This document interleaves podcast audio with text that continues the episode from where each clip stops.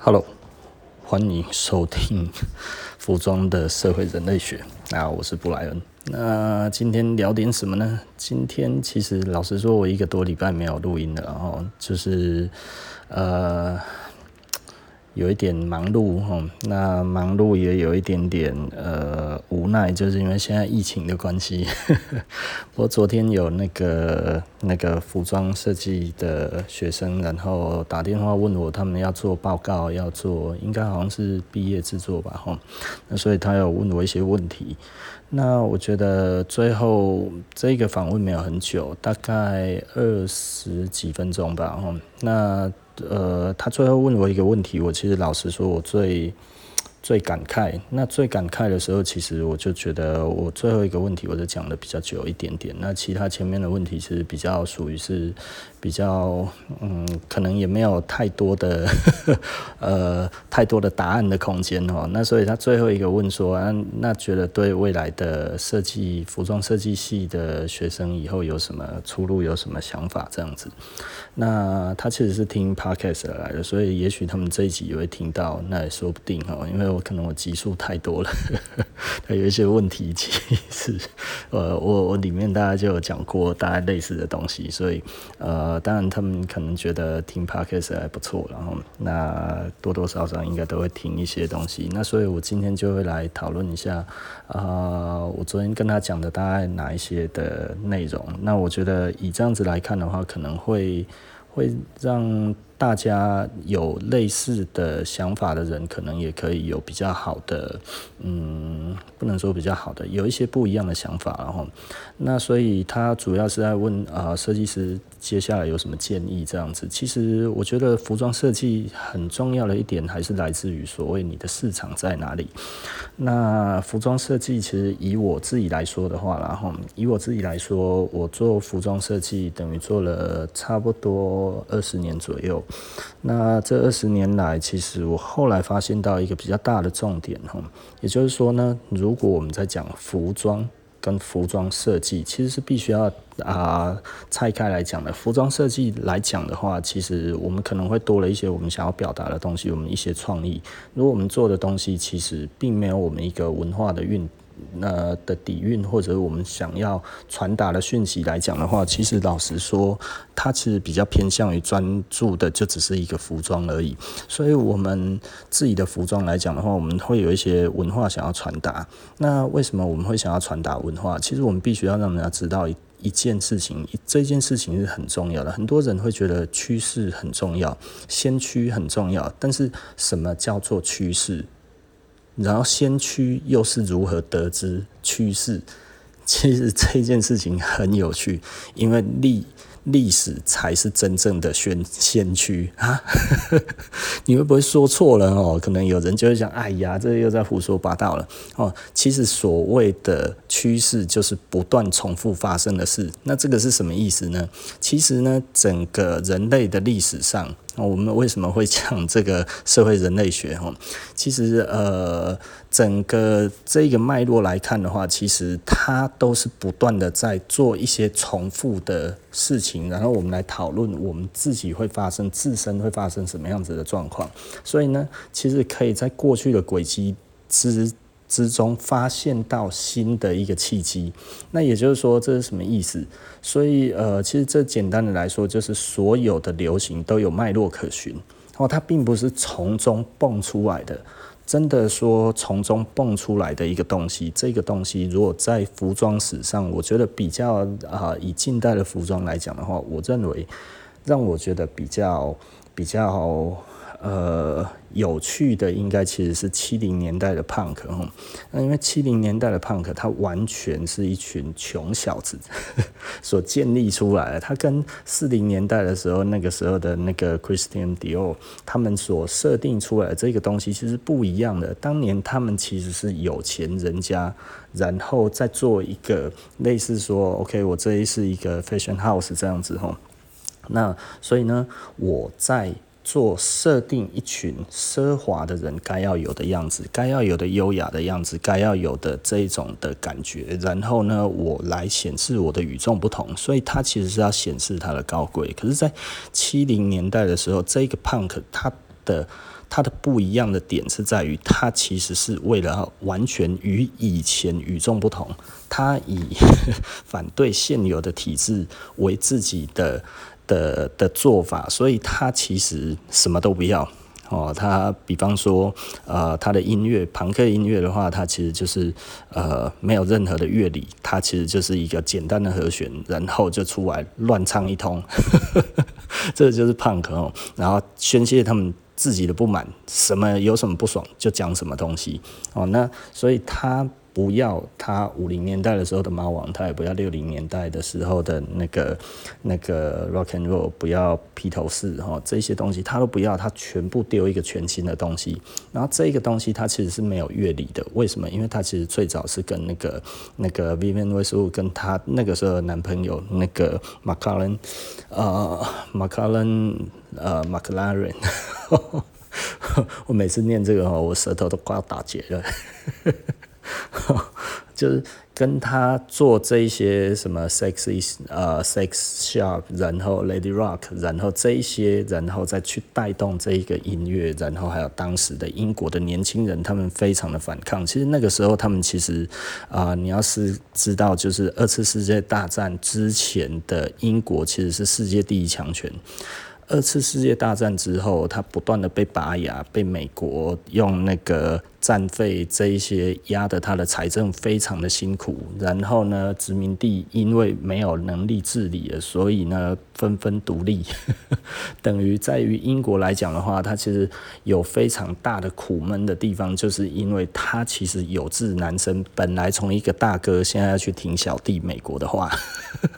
呃，所以这其实是一个非常非常呃无奈的一个地方哈，就包含那个时候凯因斯去美国去谈判之后，就最后得到的东西是啊、本来希望美国可以不要去收他们的战费，那那个军费哈，就美国不但 美国哈不但没有不收，而且呢还说我只能借你钱，借的钱又不够他。他用不够他用就算了，然后还逼他那个币值贬值，币值贬值之后呢，结果他借的等于没借，因为已经变成美元计价了，所以这个时候不是黄金计价的，就是不是黄金本位之后变成美元本位之后呢，他对美美元的兑换呢降低了，所以他这个时候呢，他的购买力下降了，等于有借等于没借，你知道吗？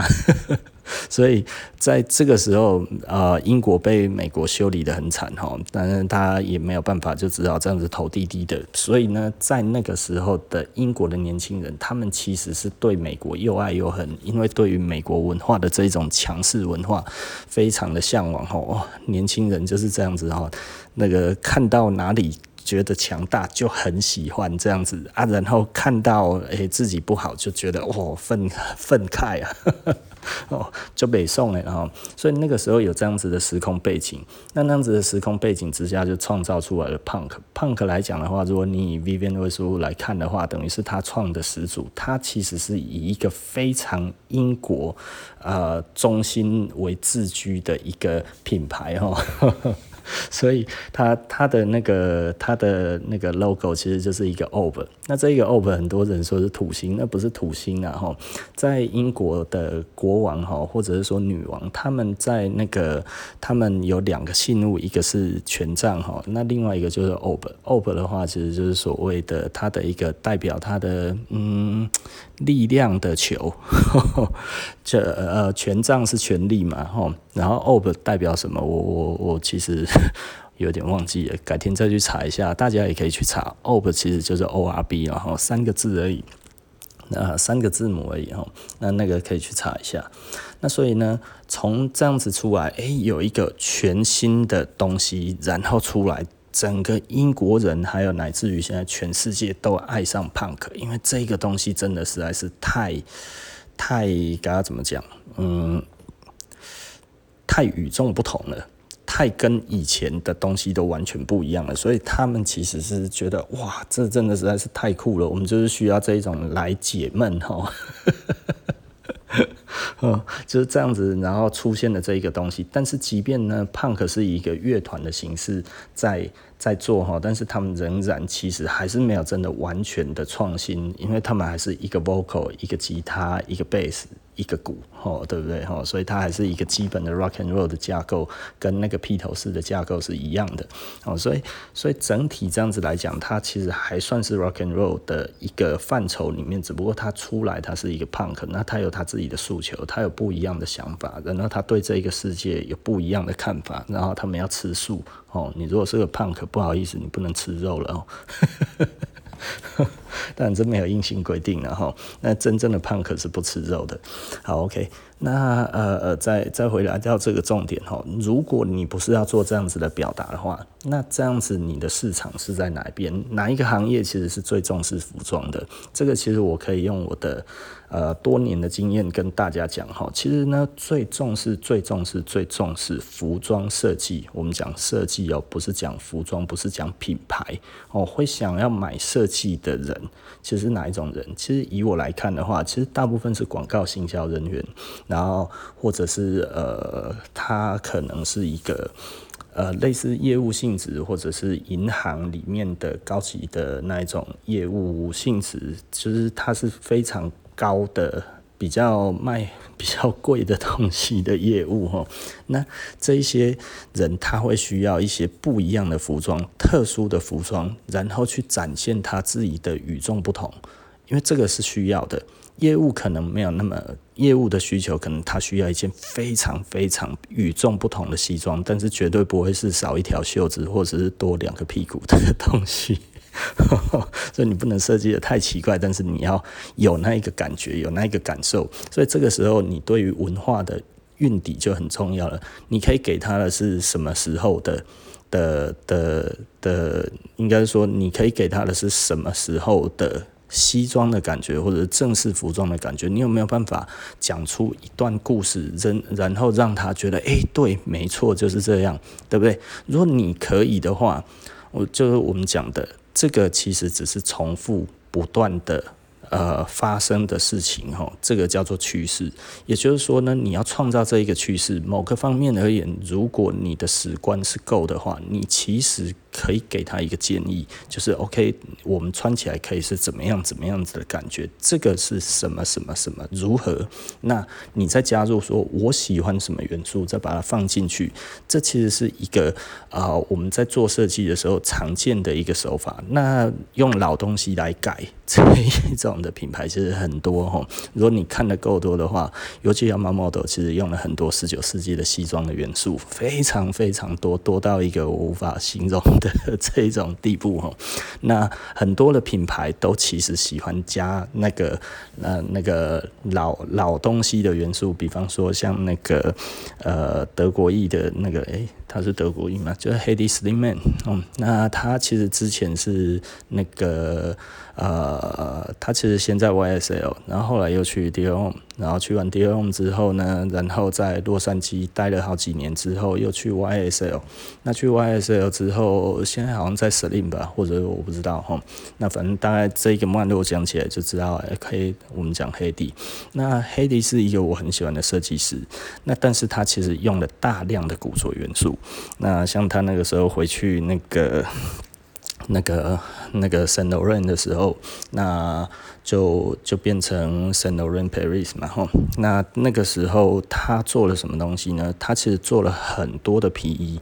那他那个皮衣其实都是来自于 Buckle 啊，吼，Charte 啊，然后还有什么牌子？呃，Bake 这几个牌子把它排列组合，变成一个新的东西。所以这个其实是一个在在那个在服装设计上面很常见的手法。你可以做，你也可以不做，但是因为这个需要一些运底，因为这需要一些了解，这可能需要很长的时间，那甚至你要很多的收藏。如果你现在觉得啊，我实在是没有钱买那一些那么贵的东西，因为他做了一件 J 三 E，他可能至少要摸过 J 三 E 吧，哈，那那一件可能要好几十万。对啊，我类似这种东西我还蛮多的了，哈，所以这种资料库对我来来讲的话，其实在我们的设计里面比较容易看得到啊。我有的时候其实会呃。抓一些元素起来，比方说，OK，我在思考一些呃比较简单的外观的状态，比方说口袋的形状，我可能就会去把我一些呃以前的老的衣服可能拿出来二三十件这样排在我面前，然后我在思考，诶，我怎么样去让我目前的这一个设计，然后装上什么东西之后，然后会更好看。哦，这其实是一个一个设计的方向，然后那另外一个。当然，就是设计的方向就会变成就是啊哦，我其实就是要跟人家与众不同，天马行空，完全不同这样子吼。那但是你这样子的情况，你还是必须要照顾到的是什么呢？照顾到你的消费者他的实用性如何？也就是说呢，这个实用性是呃，我我还是常讲的一个东西吼，就是 fashion is not consumption，然后你不能把你的你的服装。不以你的使用者为出发点，而以你的创意为出发点去思考这件事情。当然，有一些人他觉得，OK，我要做自己，我喜欢我的衣服，我自己设计，我自己穿，这样子也是可以的。如果你自己就当自己的 model，你自己来创立一个你自己喜欢的一个模式，然后你每天穿，然后你找你的朋友同意你的，大家一起穿，慢慢的。集结起来，它有可能会形成一个新的风格，就跟当年的 punk 一样。这个我其实是赞成的，但这一条路会非常非常的辛苦，而且呢，会不会有市场？其实老实说，如果你还没有成名之前，可能市场性是比较低的，所以你还是要想办法让自己成名哦。那所以呢，当你要做一个完全性的设计师的时候，你可能要想办法上电视节目，你可能要想办法要去认识很多的人，所以这个时候呢，social 会比你自己的创作还要重要哈。所以这个是我的建议啊，这个会是我的建议。你可以看到很多的人，其实他发。他在思考大量的创意的同时，他其实花更多的时间去经营他自己的人脉哦。所以，当你要完全做自己的设计的时候，其实你必须要有这些的方式。就像当年的 Punk 他们在做的时候，其实呢，他们一直在赞助很多的乐团，赞助很多的这一些的人，然后让他们跟他们穿的一样，走在街上，到处。到处给人家看，所以它这是一个漫长的过程，它并不是一个很快速的一个过程哦。我必须要这样子跟你讲哦，所以这个其实大家一定要很重视这一点，就是它真的没有那么简单，但是它也没有那么难哦。OK，那这样子呃，所以你要思考的其实就是，那你你你是想要用什么样子的方式去做这一块？就是你要想的其实是你的未来嘛，哈，对不对？你不会去想说，哦，之前是怎么做的？如果呢，你现在还去在想说，哦，我要做一个宽宽大大的，我就要像某某盘。品牌一样，像像什么牌子什么牌子这样子，我觉得这个其实可能，嗯，简单的来说，你千万不要去学现在的。如果你是要做创意服装设计这件事情，你千万不能做跟现在任何的品牌一样的东西。你可以去参考的是新的东西，或者什么，你可以去参考以前的东西，但是这个以前的东西呢，不能是现在的人所认知得到的东西。你必须要以一个 OK，我告诉你这个历史的一个角度去告诉人家说，诶，这个是什么东西，对不对？他们会觉得哦，我了解，你了解了这些历史，所以。这么做还是要一些运底啊！我觉得你如果不是很了解这个东西，有的时候可能最后讲错话或者怎样之类的，其实也不是很好。那如果呢，你是要做完全性的创意这一件事情来看的话呢，那你就不能说哦，我其实要以现在的再下去发展，这样子其实是错的。因为你如果以现在的延伸为延伸的话，其实简单的来说。人家很快就看出来，你永远是附属的第一个第一名，你最多最多你只能做到第二名，但是通常前三名都已经在那一边了，你其实是没有办法再往上做的。所以你现在如果喜欢某某牌子，你出去做服装设计，你千万不要做的跟他一样。有两个理由哦，第一个理由就是如果如果你跟他做的很像的时候，你觉得他会看到你吗？会。但是他会喜欢你还是讨厌你？他会讨厌你，所以呢，你没有机会跟他合作，懂吗？那如果这是一个呃呃，该要怎么说？你你想要追求的一个境界，你有办法在消消费者的心目中超越他吗？除非他犯大错，不然的话，我觉得其实有点难度哦。除非他真的犯了很大的错误，不然真的你没有太多的机会哦。好，所以我我觉得这个其实是大家要思考的点吼。那所以重点是什么呢？重点其实就是你还是要跟别人有不一样的思维。如果你觉得我怕风险，那怎么办？啊，那就卖卖别人的牌子吧，对不对？就不要想自己是服装设计师的，就卖一卖别人的牌子。OK，现在红的就拿什么？你觉得诶、有什么东西可以卖掉？诶、欸，我知道身边有一些朋友在找这个东西。OK，我拿到了价钱，还有利润。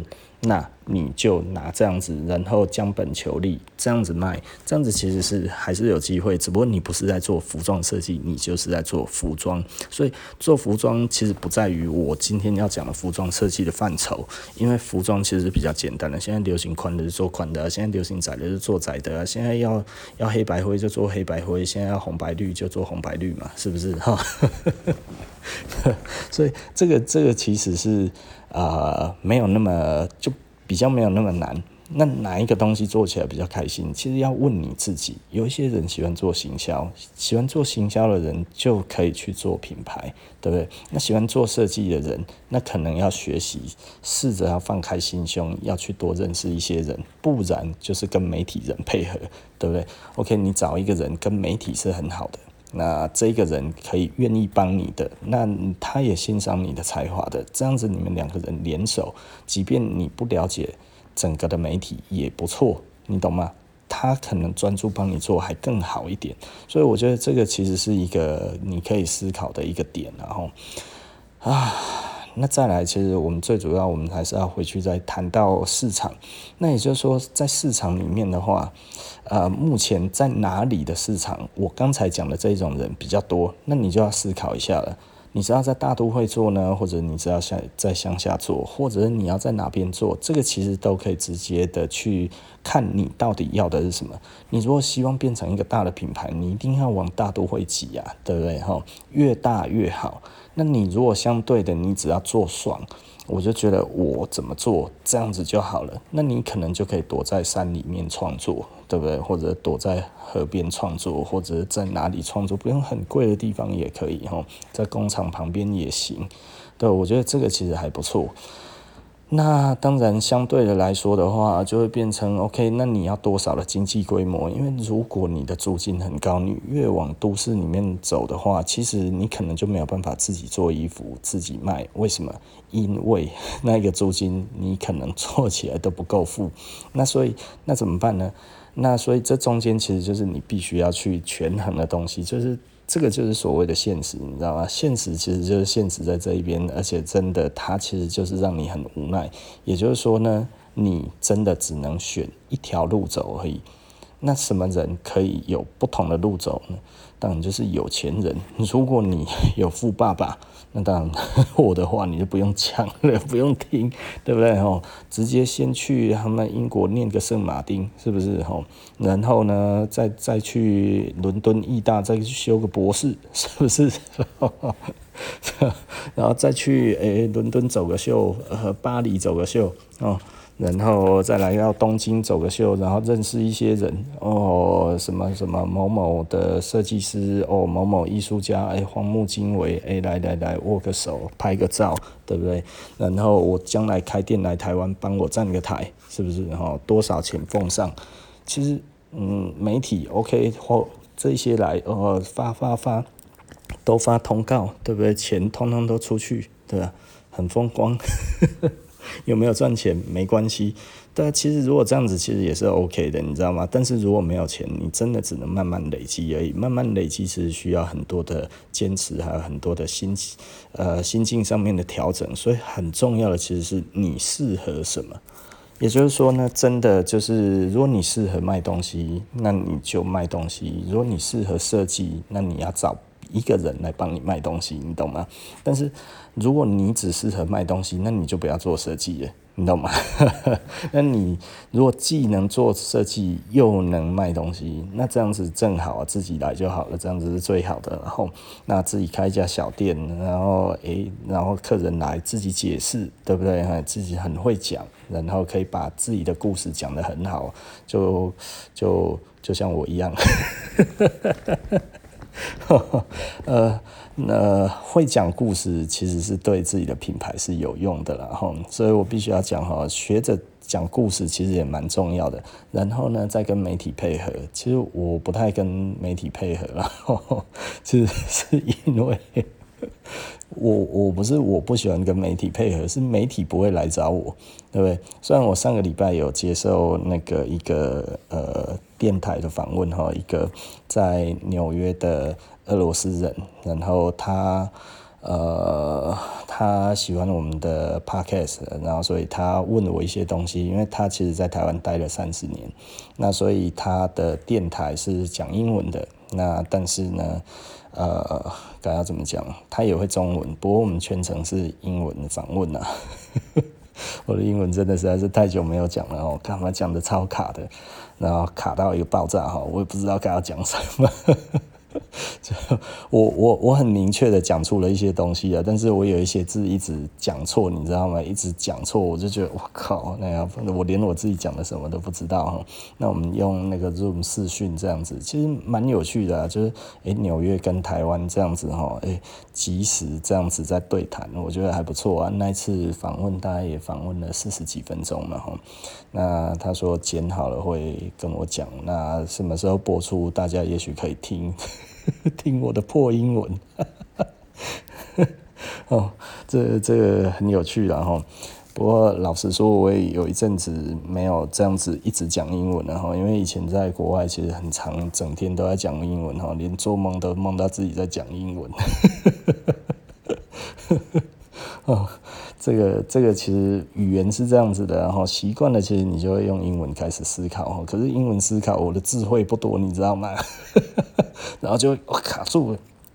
然后所以老实说了，英文越常讲，我的中文越来越烂。然后我的那个那个语言的逻辑哈，就越来越卡。所以老实说，我有的时候讲话会有一点点。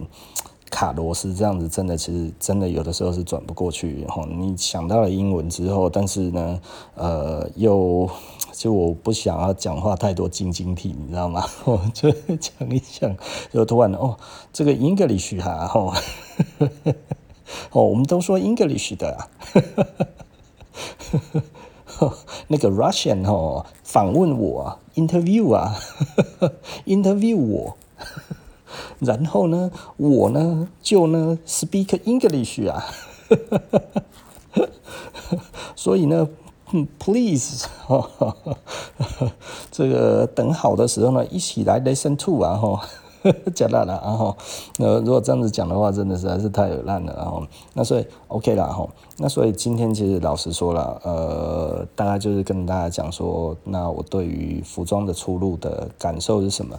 那市场的话，其实老实说了，然后台湾的市场其实偏小，那这一个世界有其实有蛮多的市场，大家可以去思考看看，就是不一定要把台湾说哦，我就是台湾品牌，然后我一定要在台湾发展，嗯。老实说，我以前刚做的时候是蛮浪漫的，你知道吗？我希望以台湾为基地，然后走向全世界。哈，现在是越来越发现，实在是痴人说梦。哦，那我自己的一个缺点就是，我其实不主动跟媒体打交道。哈，那在国外的话，我不主动跟媒体打交道，媒体会来找我打交道，你知道吗？哦，因为他们可能需要更多的题材。那在台湾来讲的话，可能我们的媒体的。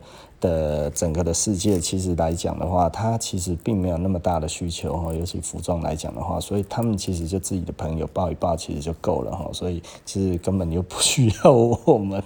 前几年哦，台湾的那个服装的媒体是比较蓬勃的，他们就会比较想要去多找一些人哈，那但是现在就比较没有了。当然，相对来讲的话，各呃，自媒体的产生其实也压缩了他们的空间，所以现在对他们来讲的话，其实反而他们不知道要怎么做。那我觉得他们其实有他们的无奈，然后那对我来讲的话，其实我我是一直很 open mind 的，然后 有人要访问就访问哦，有人要干嘛就干嘛，这样子哦，我其实都没有什么差别。但是我我真的是蛮意外的，竟然其实是被俄罗斯在台湾的人，然后发现了之后，希望把我介绍去俄罗斯，你知道吗？所以哪一天突然我在俄罗斯发展哦，也不要觉得太意外啊。好了，OK 哈，那我们今天呃这个呃服装的社会人类学，我们就说到这里哈。那我是布莱恩，我们下一集不见不散了，拜拜。